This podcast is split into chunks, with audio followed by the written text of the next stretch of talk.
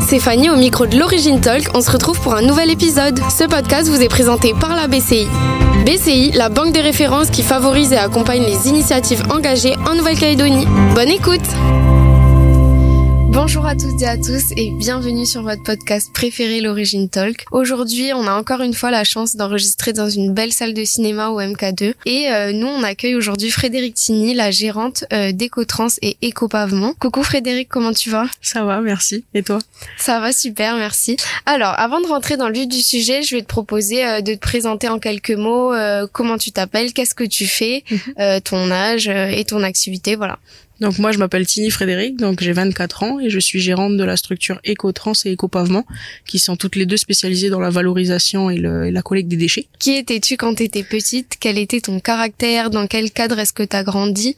Dis-nous-en un peu plus. Alors moi j'ai grandi euh, sur Païta, du coup, euh, je viens de Païta, euh, j'ai passé 15 ans en fait de ma vie sur Païta.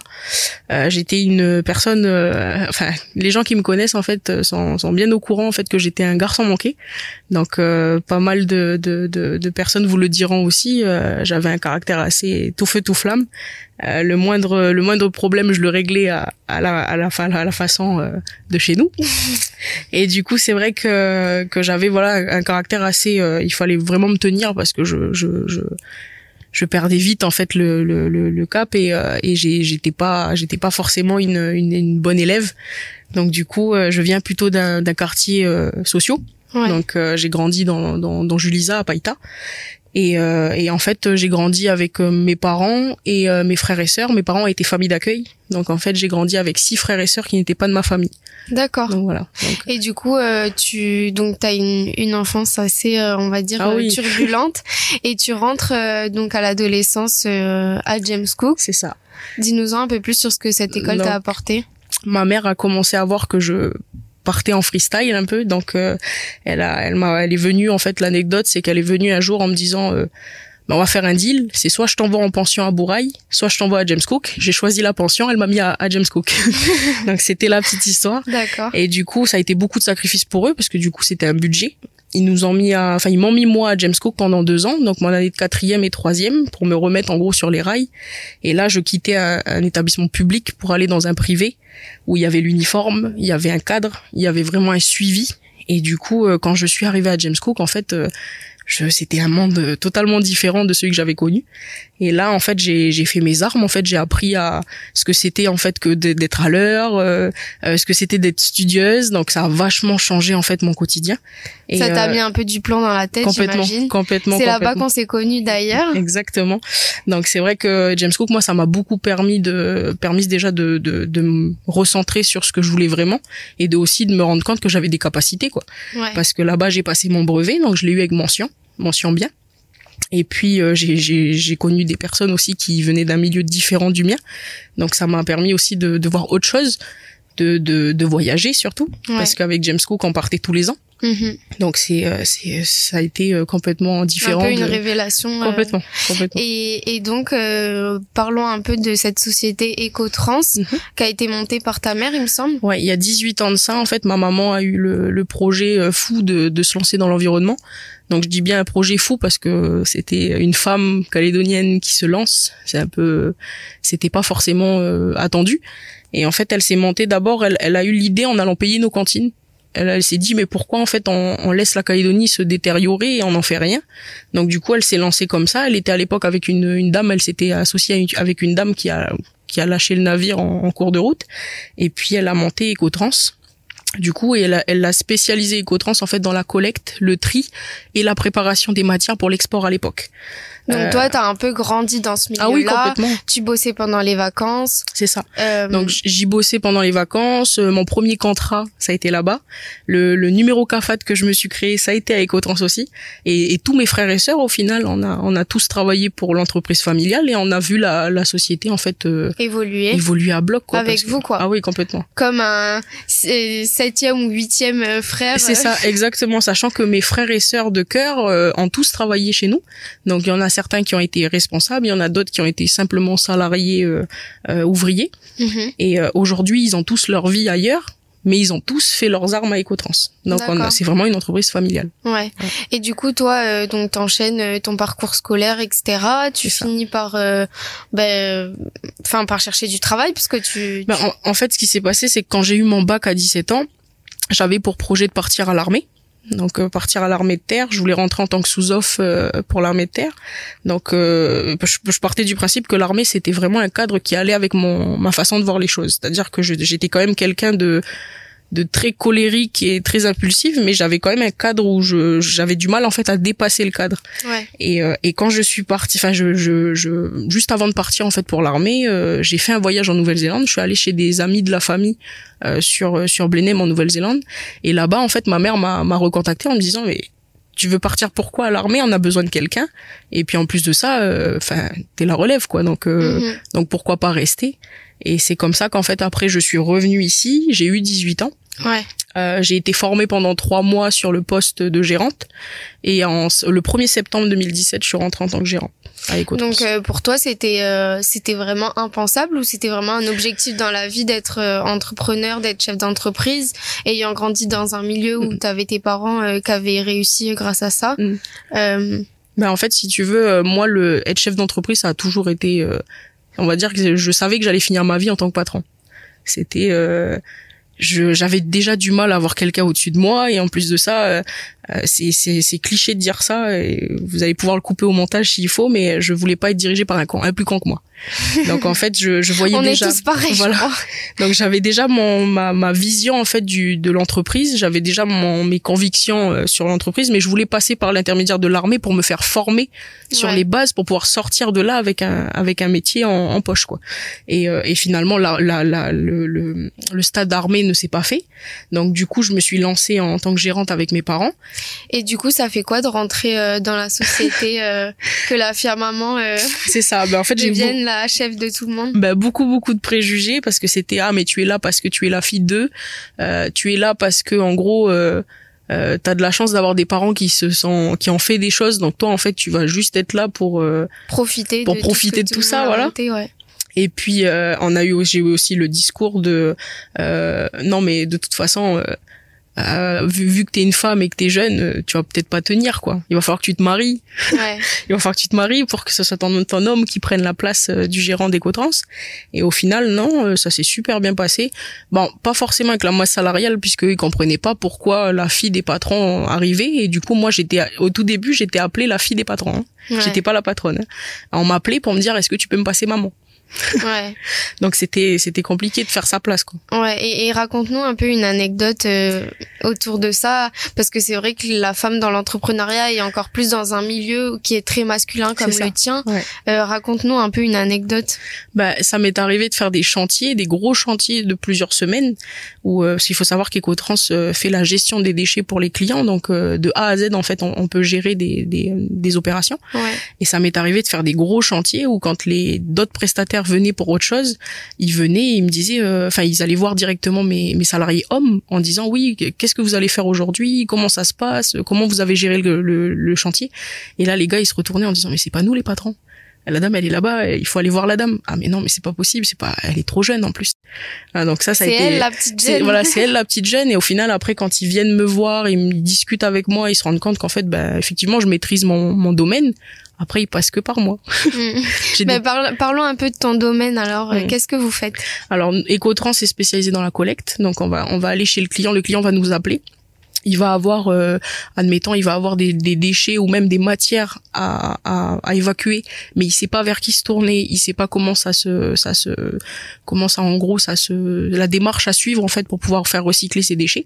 Donc il va nous appeler on va venir, on va intervenir, on va programmer, euh, on va on va faire la, la, la, collecte et puis nous après en interne on va dispatcher les matières en fonction de, de leur finalité. Donc par exemple à Ecotrans euh, on, a créé en fait les filières qui allaient euh, pour l'organique, pour le papier carton et pour les plastiques et, et verres avec Ecopavement. Et donc du coup en fait ça arrive dans la maison mère qui est Ecotrans, c'est trié et préparé et conditionné pour la filière qui correspond et après c'est acheminé. Et à la fin de l'intervention, on fournit aux clients en fait des, euh, des certificats de recyclage, euh, des preuves en fait que le, que le déchet a bien été valorisé jusqu'au bout. Donc, et du euh, coup, ces déchets donc qui arrivent en, en état d'être jetés, comment est-ce que quel est le process pour en faire de nouvelles choses? Et qu'est-ce que on peut sortir typiquement d'un carton, d'un vieux carton mhm. ou alors de. Ben, si tu veux, les gens qui nous appellent en général, ils ont déjà une, une démarche environnementale dans leur bien ancrée dans leur dans leur tête, dans le sens où souvent c'est des gens qui viennent de métropole qui connaissent déjà le recyclage. Euh, souvent, c'est des gens d'ici qui ne qui ne qui ne vont pas forcément euh, avoir le réflexe de jeter ou de souiller avant de mettre dans la bonne poubelle. Et c'est vrai que quand ils nous appellent en général, ils nous demandent quelles sont nos conditions pour recycler. Et donc on va leur expliquer qu'en fait on va les sensibiliser, on va leur, on va leur expliquer qu'il faut que ça soit propre, que ça soit sec, que qu'il y ait de, le moins possible en fait de, de souillure. Et après, quand on va intervenir, souvent la matière, elle est, elle est intacte, elle est bonne. Donc, euh, quand ça arrive chez nous, euh, le verre va être broyé, donc il va être pilé, il va être poli en machine. Euh, tout ce qui est plastique, ça va être broyé, ça va être en pastille. Et puis tout ce qui est organique, broyé également. Et le papier carton va être conditionné en balles. Donc, c'est des balles de 600 kilos qui vont être pour des filières, une de nos filières locales. Donc, chez nous, à Ecotrans, les organiques vont être transformés en compost et engrais. D'accord. Pour l'agriculture, le particulier, la pépinière et tout ce que vous voulez. Euh, même les gens qui ont simplement besoin de d'amender le sol, c'est-à-dire que tu as un sol de très mauvaise qualité, tu as besoin d'apporter en fait des nutriments à ton sol, et ben les gens peuvent venir consommer chez nous pour pouvoir euh, régler ce problème-là. Après, ça c'est la partie organique. Après, pour la partie euh, plastique et verre, tout va être acheminé sur Écopavement. Donc pareil, on va donner les consignes de base aux clients pour leur dire, ben, ce plastique rentre dans le procédé, celui-là non. Mm. Euh, et après, ça va arriver chez nous en pastille. On va, après, ça va être un procédé, un procédé d'extrusion où là, ça va être chauffé et mélangé, ça va être moulé, et après, on va en faire des matériaux de construction. D'accord. Donc euh, des matériaux de construction comme on connaît euh, avec les dalles du MK2 à l'entrée. Et puis après vous avez, euh, enfin tu vas tu vas avoir le papier carton lui qui va être transformé, qui va être défibré et qui va être transformé en ouate de cellulose pour l'isolation. L'isolement, ouais, ok. Et et tu me disais aussi que donc il y a eu un vrai changement, une vraie évolution dans, dans votre façon de fonctionner mhm. parce qu'à la base vous envoyez tout à l'étranger. C'est ça. Et donc tu as eu une vraie volonté de faire quelque chose pour le pays et de conserver euh, toute la richesse que vous créez ici entre guillemets et donc vous avez créé ces filiales euh, alors la la, la, la, volonté de ne plus exporter elle vient pas de moi elle vient de mes parents D'accord. Euh, il y a dix ans de ça, en fait, on travaillait avec la société Aurora sur l'Australie, qui refaisait des emballages pour le territoire. Donc, on avait vraiment une, on va dire un, le, le, le fait de, de, de pouvoir envoyer ces déchets, de qu'ils le transforment pour le territoire, ça avait une démarche environnementale qui nous plaisait à l'époque. Et, euh, et en fait, il y a dix ans de ça, ma mère, elle s'est dit, mais non, en fait, ça a plus de valeur si on le transforme localement et on aura une longueur d'avance sur tous nos concurrents, sur toutes les îles du Pacifique, parce qu'aujourd'hui, aucune île du Pacifique, à part chez nous, euh, ne recycle ces, ces déchets réellement. Euh, vous avez un peu, enfin, tu as un peu sur la sur Tahiti mais euh, c'est c'est infime quoi donc euh, du coup tu penses qu'il y, a une vraie méconnaissance de, du territoire pour ce, ce domaine-là? Complètement. Pour avoir fait euh, rien que l'année dernière on a fait quasiment une cinquantaine de visites d'entreprises. Déjà il y a une méconnaissance sur ce qui se fait sur le territoire. Mm. les gens viennent chez nous et ils sont choqués ils sont outrés. Même je, je parle même pas des enfants hein, parce que je, je reçois des classes je reçois des CE des comités d'entreprise ils arrivent ils me disent mais on n'était pas au courant Hmm. On n'était pas au courant de ça. Donc euh, la, la, question qui revient souvent, c'est mais pourquoi vous faites pas de la com? Mais euh, même sans parler de com, les gens ne se posent pas de questions sur ce que deviennent les déchets. Ouais. Donc euh, donc c'est vrai que il y a une méconnaissance totale aussi au niveau de de, de, de nos élus. Et un manque d'intérêt aussi. Un manque, un manque d'intérêt parce que on est encore dans le dans l'époque en fait du, du territoire où enfin une période du territoire où on est encore sur le tourisme et les et les mines. Hmm. Le problème c'est que on a vu avec la pandémie. Hein, on avait on a quoi on a vu avec la pandémie. Moi honnêtement la, période où j'ai le plus vendu de compost ça a été pendant la pandémie. Bah c'est vrai que tu auras toujours des déchets en fait. C'est ça. Mm. Bah, tant qu'il y aura des hommes, on aura des déchets. Et puis euh, le plastique, tout le monde dit oui, il faut remplacer le plastique, mais aujourd'hui on n'a pas d'alternative. Mm. Donc il faut au moins envisager de le recycler, au moins de le transformer en quelque chose d'autre. Et donc du coup, toi en tant que femme dynamique, tu me disais que tu as repris tes études. Oui. Euh, Dis-nous un peu plus sur euh, tout cet aspect où tu fais toujours quelque chose à côté. Euh. Ah. Euh, en fait, si tu veux, quand euh, je suis devenue gérante, je me suis rendu compte qu'en fait, bah, de, de venir avec un simple bac et puis euh, de pas forcément euh, d'être là parce que mes parents m'ont mise là, c'était pas lucratif pour moi. Ça, ça avait pas de, j'avais pas de mérite en gros dans ce que je faisais. Donc j'ai décidé deux ans après de reprendre les études en cours du soir par l'intermédiaire du CNAM. Donc euh, les, les, c'est basé sur le centre-ville et là-bas en fait euh, t'as des t'as des cours du soir qui sont proposés pour des gens qui soit travaillent déjà, soit pour des mères de, fa de famille en fait qui euh, qui euh, peuvent pas faire garder leurs enfants. Ouais. Donc en fait le créneau du soir c'est c'est c'est nickel pour tout le monde au final. Et en fait on était euh, quand j'ai repris les études j'ai repris un BTS du coup D'accord. en hygiène santé et environnement donc assistante euh, HSE. Et quand j'ai repris les études, en fait, je me suis rendu compte qu'il y y a beaucoup de gens sur le territoire qui ont envie de faire plus. Donc euh, le CNAM, ça m'a vraiment servi, ça m'a beaucoup aidé en fait à, à faire autre chose à côté. Et j'ai, j'ai validé en fait le, le BTS et aujourd'hui je suis en licence développement durable. Donc euh, c'est sûr que c'est pas le même rythme que quelqu'un qui va à l'école tous les jours. Ouais. Le diplôme, on l'a, le, le BTS que quelqu'un peut avoir en deux ans, moi je l'ai eu en deux ans et demi. Mhm. Euh, la licence que quelqu'un peut avoir en un an, moi je vais l'avoir en un an et demi aussi. Mais il y a le côté où ben, on valide un peu nos acquis par l'intermédiaire de cette euh, cette formation et en plus enfin de ce de ce diplôme là et en plus de ça c'est un diplôme qui est reconnu à la à l'échelle nationale donc euh, Oui, il y c'est ça, et elle a un vrai lien avec il y ce que il tu y a un fais. vrai donc, lien euh, aussi ouais Ouais. donc euh, donc aujourd'hui je peux dire bah que je je travaille mais je fais mes études à côté donc Mhm. en fait je suis pas là que parce que je suis la fille de quelqu'un je suis là aussi parce que j'ai les compétences d'y être Ouais, je vois ce que tu veux dire. Voilà. Et du coup, tu me disais aussi que tu étais au service civique? Alors j'ai fait un service civique. Le service civique, faut savoir qu'on a le droit à un an de service civique. Donc euh, avant d'acheter Ecopavement, j'ai jamais eu un seul emploi. C'est-à-dire que je travaillais la journée à. Et le, le soir, en fait, je faisais mon service civique. Donc, je gardais des, des, des petites jeunes, en fait, du pôle espoir handball, qui est basé sur le CIS à Coutio. Et en fait, euh, je les suivais pour leur, leur euh, je les suivais pour les entraînements, c'est moi qui les véhiculais aussi. Et je dormais avec elles sur site, donc du, tous les soirs de la semaine, j'étais avec elles. Et le week-end, je bossais dans un commerce. Ah ouais, mais t'as fait beaucoup de choses. euh. Bah, Et comment tu gères ta vie perso à côté de tout ça? Alors la vie perso, bon, je, je pense que elle- par rapport à beaucoup de jeunes de mon âge, je suis beaucoup plus méfiante, ça c'est sûr. Mais euh, mais après, euh, à côté de ça, ben ma vie perso, tout se passe bien. Je, je travaille avec ma famille, mais je les vois aussi en dehors. J'ai des amis. Bon, c'est sûr que quand tu deviens chef d'entreprise, t'as de moins en moins d'amis. Ouais, du on moins, t'as- discuté. C'est voilà. vrai qu'on perd beaucoup de monde un par un. bah, t'as as surtout de moins en moins d'amis sincères. Ça, Ouais. c'est une évidence parce que eux le comprennent pas forcément pourquoi tu passes 7 jours sur 7 dans ta boîte et pourquoi tu veux absolument que ça fonctionne. Mais toi, tu sais pourquoi tu fais ça, donc Ouais. euh, t'es tranquille. Donc tu perds pas mal d'amis, tu même des gens de ta famille hein, avec qui ça ça se passe pas forcément bien. Mais euh, mais non, ma vie personnelle ça se passe bien. C'est euh, j'arrive à, à jauger les À deux. les Voilà, et puis depuis que j'ai écopavement, la première année, ça a été un peu plus compliqué parce que j'étais vraiment ciblée sur écopavement et le Mm. développement. Aujourd'hui, bah mes week-ends, bah je peux faire ce que j'ai à faire, Ouais. euh, je, je peux sortir, euh, ça m'empêche pas de vivre quoi. Et du coup, t'as combien de salariés? Alors sur écopavement, quand on est en, en pleine campagne, il y en a quatre, et sur euh, écotrans en continu, il y en a 10. C'est quoi que t'appelles en pleine campagne? Alors quand on est euh, à écopavement, on est en campagne de production. Donc ça veut dire que quand on a des commandes ou qu'on doit préparer des stocks, euh, comme c'est une machine qui est très énergivore, il faut l'allumer en début de semaine et l'éteindre qu'en fin de semaine.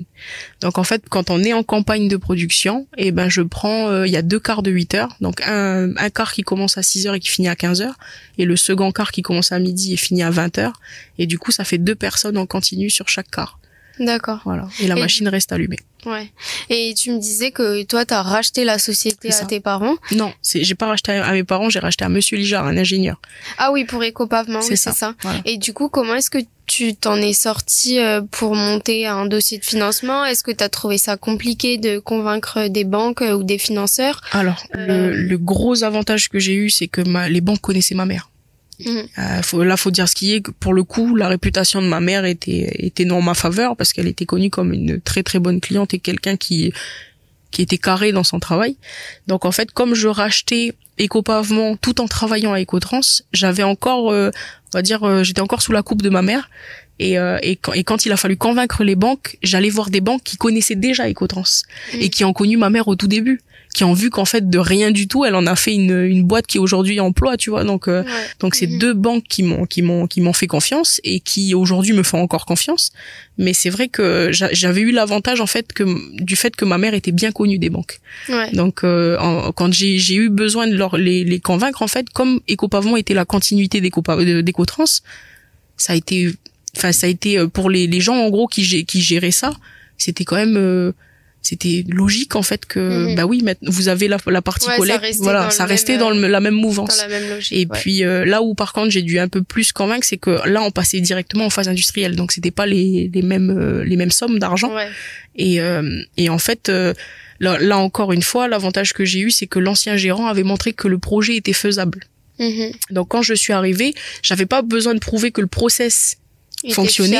ouais. je savais que enfin les, le j'avais déjà le dossier comme quoi le, le, le, le procédé était bon j'avais le côté euh, je viens d'une famille qui, a, qui ont toujours été droits dans leur euh, dans leur basket et qui sont qui sont bien avec les banques Mm. et moi aujourd'hui je veux me détacher pour faire un truc plus grand tu vois Ouais. donc c'est ça a été euh, on va dire que c'était euh, ils m'ont cru tout de suite Ouais. tu vois parce qu'au au final c'est ça il faut que t'aies- les banques elles te croient sinon Ouais, elles te ça, croient sinon c'est ça, ça marche pas sûr. quoi donc, euh, Ça, voilà. c'est sûr qu'elles vont plus voir euh, toi, ta personnalité, qui est le porteur de projet. Et, et, et c'est ça, des fois, qui est un peu aussi la difficulté euh, Mm, mm, complètement quand t'es jeune et que tu parais pas forcément crédible sans expérience. euh, puis t'as pas forcément les reins solides parce que t'as pas forcément l'argent qu'il faut Ça, pour euh, sûr, pour ouais. monter une structure donc en fait tu tu mises beaucoup sur la banque Mhm. tu mises beaucoup sur euh, moi j'ai eu la chance d'avoir été accompagné aussi par la par la BPI la province sud ouais. parce que c'était un un projet qu'ils avaient connu en phase pilote donc Ouais. en fait il leur fallait euh, ils attendaient justement la phase industrielle ils, a- ils attendaient à ce qu'un porteur de projet se se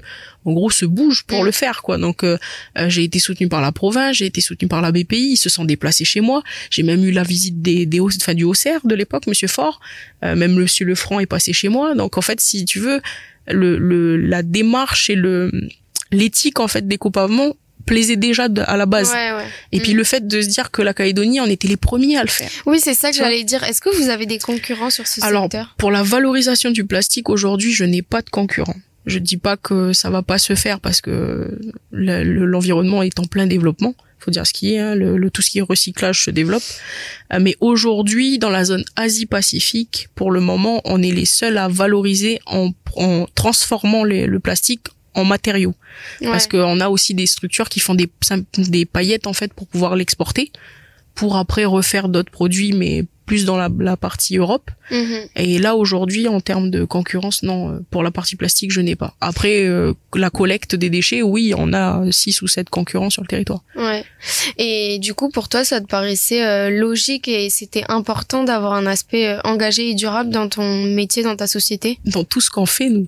Euh, Ouais. C'est, enfin, moi, je pense que c'est plus une éthique familiale. Mm. Euh, je sais que par exemple, euh, tous les procédés qu'on a pu mettre en œuvre, ça a une vraie valeur de, pour le pays déjà, et puis ça a une vraie valeur même dans la dans la démarche en elle-même, puisque tous les produits qu'on arrive à sortir à partir des déchets peuvent re-rentrer dans le procédé. Ouais. Donc il y a vraiment un côté économie circulaire où en fait on recrée pas du déchet, on va pas à l'encontre de l'image globale qu'on a voulu donner et on, on, on fait un, on a vraiment une, une ben vraiment une, une, un chemin qui est tout tracé où on veut montrer que c'est possible de le faire. Ouais. Et, et du coup, ça fait beaucoup pour une jeune femme de 26 ans. T'as 26 ans? 24. 24 Et qu'est-ce que tu dirais en te retournant euh, à la petite Frédéric que t'étais euh, Ah, de, bah, de continuer à avoir un caractère euh, merdique parce que c'est ça qui va qui va m'emmener là où je, je veux aller quoi. Après, t'as quand même, tu me disais, euh, évolué sur certaines choses. Ah oui, complètement. Toi. Complètement, complètement. Déjà, euh, enfin, je, je suis pas quelqu'un qui prône la violence, mais j'avais tendance en fait à, à régler les comptes euh, à, à notre façon.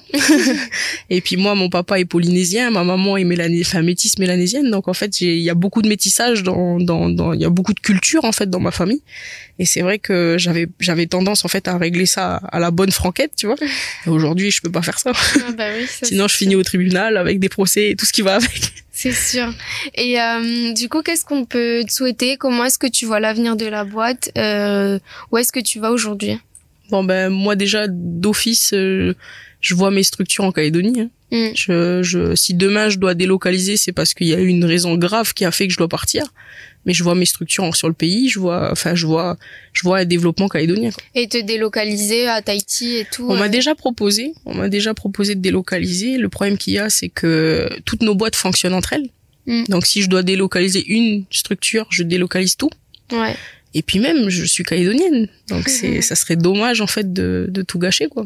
Ouais. Donc tu vois vraiment un avenir euh, ici? Ben, du moins je vois un développement de l'environnement du secteur environnemental après que ce soit moi ou quelqu'un d'autre il faut que ça se fasse parce qu'on est sur une île donc il faut qu'on ait trouvé les solutions tout de suite et euh, mais oui je, je, je vois l'avenir de mes structures en Calédonie et, et par rapport à tes études qu'est-ce que tu aimerais euh, par la suite euh, implémenter euh? Ben, honnêtement là la licence une, une fois qu'elle sera validée je partirai sur un master ah oui, ok, voilà, donc jusqu'au bout du cursus. Après, après honnêtement, j'aimerais bien devenir conseillère en, en environnement, c'est-à-dire qu'un pays qui a les mêmes difficultés que nous ou les mêmes problématiques que nous, euh, qui nous appelle, on peut fonctionner avec euh, en faisant des études, en faisant, euh, on a déjà nos fournisseurs, donc pourquoi pas développer après et dupliquer ce qu'on a fait ici dans d'autres pays, parce que la problématique du déchet, elle est, elle est la même au final pour tout. Puis elle est, elle est, elle est la même pour toutes les îles du Pacifique. Hein. Mm, mm. Euh, nous, on a combien de fois on a été appelés parce que ben de l'autre côté chez nos voisins, c'est la même, c'est la même chose. Hein. C'est, euh, on a, on a. Aujourd'hui, moi, j'aimerais bien, oui, dans après dans quelques années arrêter de travailler aussi physiquement que maintenant et puis plus partir sur quelque chose où je viendrai en conseil où j'accompagnerai des, des îles mais sinon euh... parce que du coup toi tu es sur le terrain tous les jours alors moi j'ai là j'ai je suis terrain et bureau. C'est-à-dire que je, je vais faire tout ce qui est paperasse. C'est moi qui m'occupe du personnel donc tout ce qui est euh, RH en gros. Et puis après euh, je suis sur le terrain parce que je fais le suivi de la flotte de véhicules. C'est moi qui gère la clientèle. Je vais gérer aussi tout ce qui est chantier. Ouais. Donc euh, même le, tout ce qui est même si la pose par exemple est, euh, est, euh, est sous-traité dans mon pour éco-pavement, c'est moi qui vais suivre le chantier pour que le client il soit content, c'est moi qui vais être le lien entre le client et le poseur. Ouais, du coup, tu as une vraie fonction euh, à 360. Bah si tu veux en fait le matin, je sais comment je m'habille mais je sais pas comment je vais finir la journée parce que tout dépend des urgences qu'on peut avoir, tout dépend de s'il y a une catastrophe ou pas, s'il faut gérer, s'il faut descendre sur le terrain. Donc euh, j'ai des chaussures de sécurité à côté de mon bureau au cas où. Ouais. et puis après euh, et puis j'entame mais j'ai des rendez-vous comme comme un chef d'entreprise peut avoir. J'ai des mhm. rendez-vous à la banque aussi, donc euh, ça fait partie du, du jeu. Quoi. Bon bah écoute, euh, en tout cas, je te souhaite le meilleur pour la suite. Je suis sûre que tu vas continuer dans cette lancée et c'est tout ce que je te souhaite. Et euh, merci à tous d'avoir écouté notre podcast. On remercie aussi nos partenaires qui rendent ce podcast possible et je vous fais à tous des gros bisous. On se retrouve très vite.